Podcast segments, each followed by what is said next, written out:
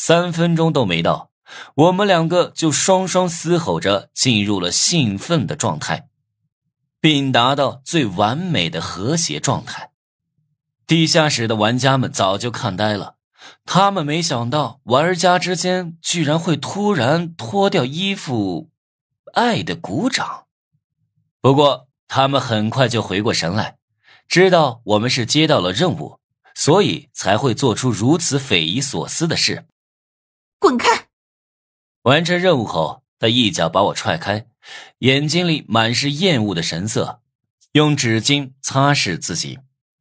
我没想过，在做完任务后还能再和他发生些什么。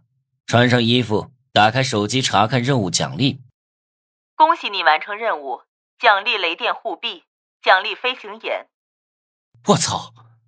一下子奖励两个道具，而且听名字好像都很屌啊！不知道是什么效果。我去，特殊任务就是牛逼！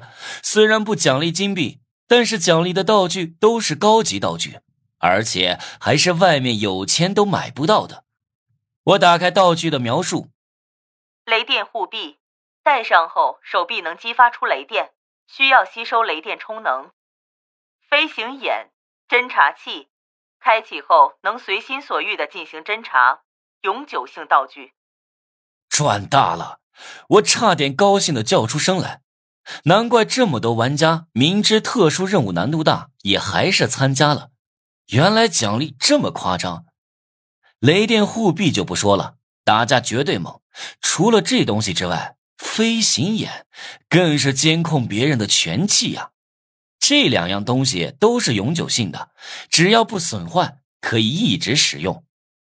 我表面上是一副遗憾的样子，假装自己得到了一件很差的道具，防止其他玩家对我起心思。所有完成任务的玩家都会得到道具的奖励，也许有玩家比我得到的奖励好得多。叮，我们没有太多时间，系统提示紧随而来。特殊任务二，本任务是竞速任务，五分钟内通过天马街道进入融创大厦。又是一个奇怪的任务，以前我接到的任务都是和女人有关的。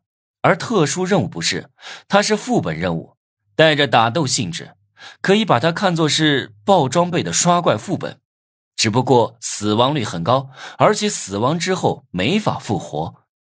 系统发来的天马街道的路标地图，估计啊，所有玩家的第二个特殊任务都是竞速任务。当我赶到天马街道的时候，那里已经聚集了一大群人，我去，至少有四百人啊！注意，竞速任务将在十秒钟后开始。